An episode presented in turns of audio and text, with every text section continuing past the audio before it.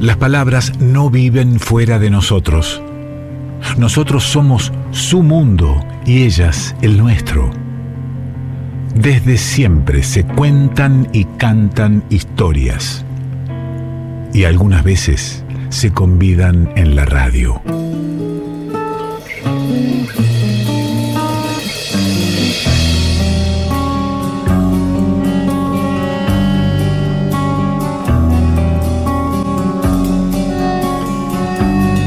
Es una alegría que esté con nosotros en este ciclo 2022 también, haciendo su debut como cada semana en los primeros programas. Los columnistas de Revuelto van haciendo su primer ingreso. Es el turno del querido Oscar Marful. ¿Cómo estás, viejo? Hola, Ale, ¿cómo andás? ¿Todo bien?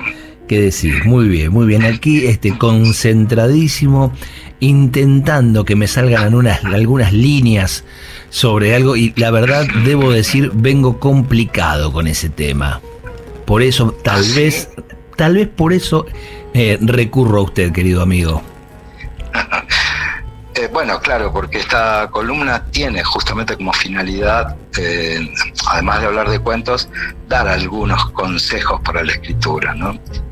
Y bueno, francamente, muchas veces cuando vamos a empezar a escribir, arrancamos con una frase, una imagen, algo que nos contaron, algo que pasó, y es el disparador. Después puede ir para cualquier otro lado. Esto siempre es así, pero por lo menos tenemos para comenzar.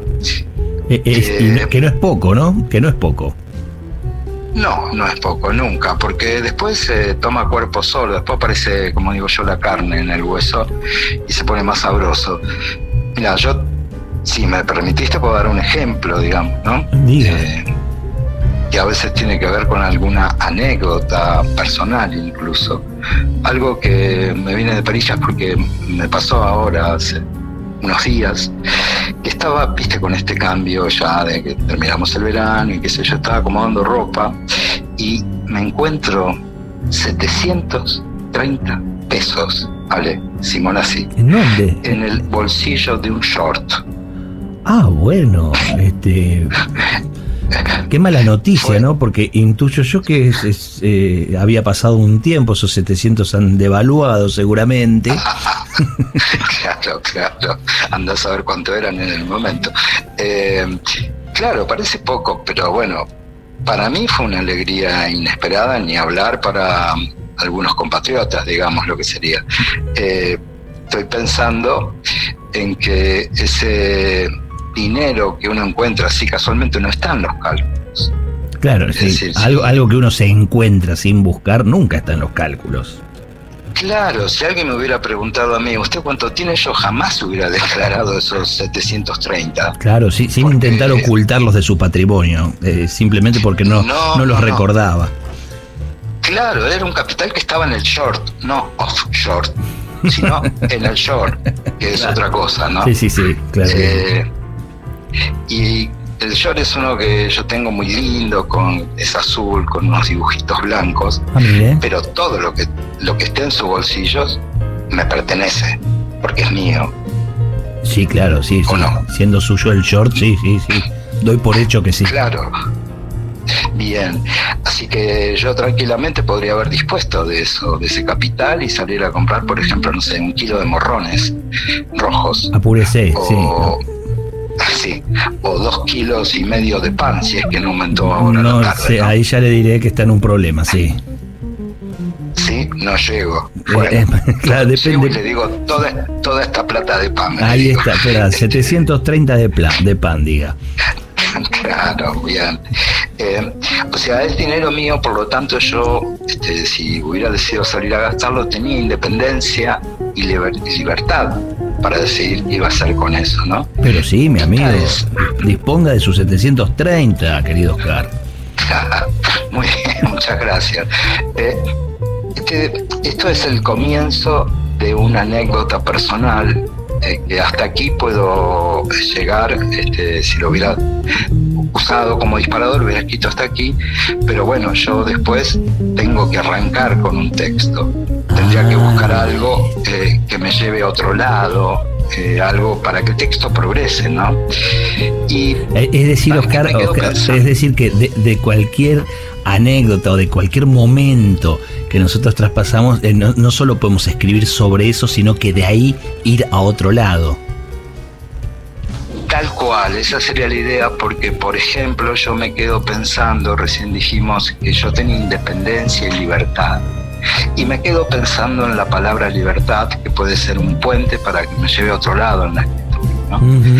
Eh, y, en ese momento, este, pensando en la palabra, la palabra libertad, eh, me acuerdo del Tano Remo, un mecánico que había en mi barrio. Eh, y entonces yo podría seguir escribiendo parte de ese recuerdo que tengo con él. ¿Cómo, cómo linkeamos? ¿Cómo linkeamos los 730 con, con el Tano Remo? Porque le cuento, yo en la década del 90 este, había tenido la idea de construirme una casa, pero como no me alcanzaba el dinero que tenía, iba a pedírselo a un banco. Ah, bien. Era la época donde ¿Te acordás? Todo el mundo decía que el que no le pedía plata a un banco era un dinosaurio, más o menos. Eh, decían, ¿cómo te crees que hacen los yankees? Todos lo sacan a crédito, hipoteca 30 años y sin problemas. Era el auge de las tarjetas de crédito. Este, se terminaba la libreta del almacenero donde uno iba y le decía, mire, don Ramón, fíe, me llevo esto y el tipo anotaba en la libreta. No, empezaba la tarjeta y empezaba a usarse un verbo que hasta el día de hoy sigue muy vigente, que es tarjetear, ¿no? Eh, usar, digamos, el crédito. El asunto es que cuando yo, y acá viene el recuerdo del Tanito Remo, cuando yo le digo, mira, voy a pedir un préstamo al banco, una hipoteca, él se queda pensando y me dice, mira, si no tenés plata, no se la pidas al banco. Tipo Hacete una casa más chica y listo, vas a estar más libre. Y sabes que yo tanto se decía en ese momento que si querés progresar había que hipotecarse, que me olvidé del consejo de Remo y me hipotequé, Ale. Qué momentos, qué momentos que los recuerdo de los 90, porque hoy medio hipotecarse, eh, bueno, salvo los que eh, ingresaron a los créditos UBA, pero eh, por estos tiempos el crédito le da, el, del bancario solo se le da al que tiene plata. Es muy raro que alguien que necesite de verdad se le tire una soga, ¿no? Sí, así dicen, ¿no? El, banco le presta a los que tienen dinero, claro. como no podía ser, o como todos sabemos que ocurrió en aquellos años, la economía, como se dice vulgarmente, chocó, las cosas se fueron complicando y el banco me reclamaba lo que yo le debía mes a mes, pero yo no le podía pagar porque ya todo se había ido al demonio y todo lo que había en mi casa, todo lo que entraba al hogar era para pagar la cuota. Incluso muchas veces eh, nos pusimos a buscar en los bolsillos a ver si por error aparecían unos pesos olvidados y por supuesto, cada vez que ocurría ese milagro, ese dinero también iba para pagar aquella bendita cuota. Claro, sí, eh, no es como lo que te contaba ahora, que lo que encontré en el short, en ese momento yo no pensaba en salir a comprar morrones ni panes, no se podía. Ni eso, ni, muchas otras cosas, no podía ir al cine, no, no, yo no me compraba un libro, no me iba de vacaciones ni llores azules con pintitas blancas. ¿Para qué? Si no me iba de vacaciones. Claro. Tal como me lo habían eh, anticipado el Tano Remo, no éramos dueños de hacer esas cosas porque no éramos libres. Y acá, si yo estuviera escribiendo, este, haciendo el ejercicio de escritura, me detengo un poco y a releer lo que escribí. Empiezo con una anécdota, con un recuerdo que se va armando pero se me ocurre que tengo que redondear, ir a otro lado, y entonces se me ocurre buscar la etimología de la palabra libre. Y leo, palabra que viene del latín liber, de donde también proviene el término liberar, que quiere decir quitarse obstáculos y obligaciones. Cada vez le encuentro más razón a Tano Remo, ¿no? Pero si busco sinónimos de la palabra libre, me encuentro que me aparecen independiente, autónomo, emancipado. ¿Y sabes cuál, Ale? Soberano. Nada menos. Claro, la, libertad con soberanía se lleva muy bien, claro. Tiene, tiene mucho que ver.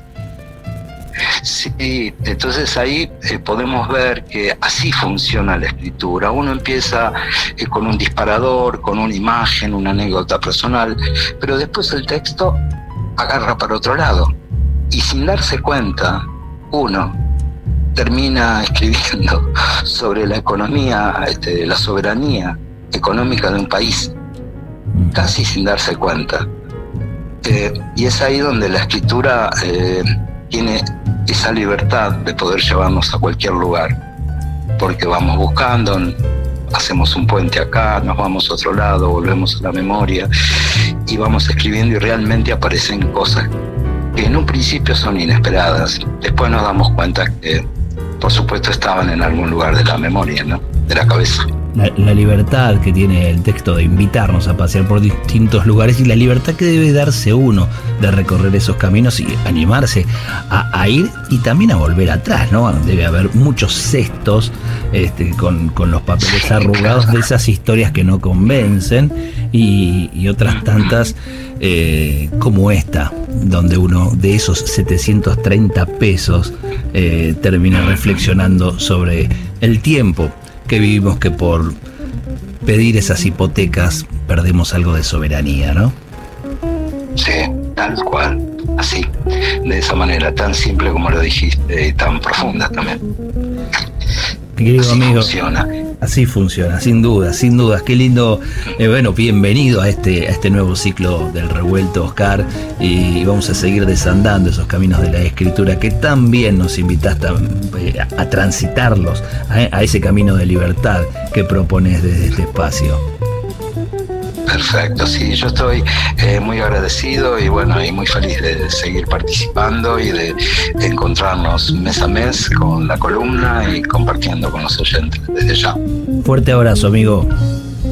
Igual para vos. Oscar buen, buen año, buen mes y buen programa. Oscar Marful pasó por el revuelto. Revuelto de radio.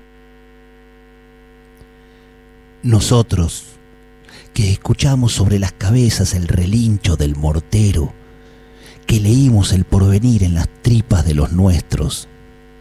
Nosotros que olimos las letrinas del espíritu, que tocamos el temblor de la piedra como un corazón desesperado.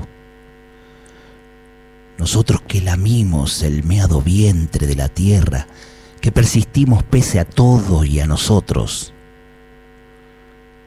somos los que aún permanecemos en cuclillas, los que todavía tenemos las pupilas como esquirlas candentes, los que a veces nos seguimos arrastrando por la noche, los que todavía soñamos con regresar algún día.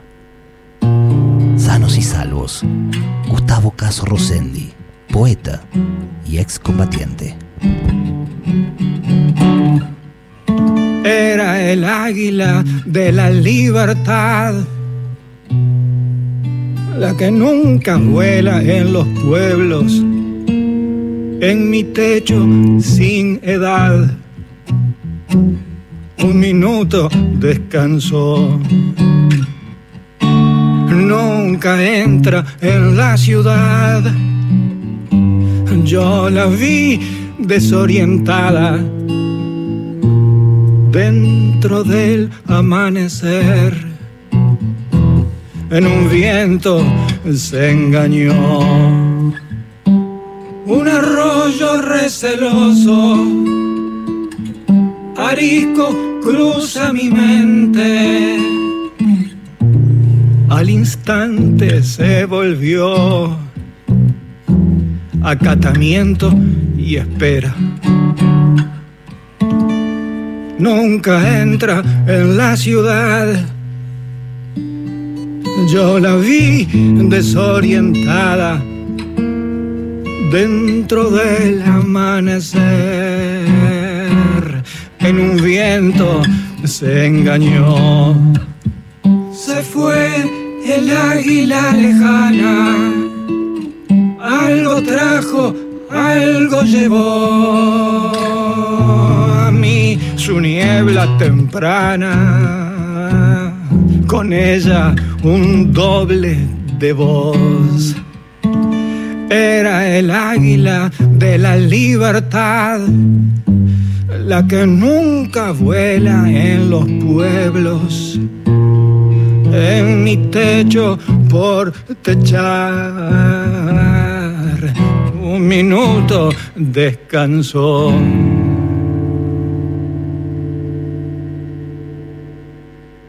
Revuelto de radio. El todo es más que la suma de sus partes.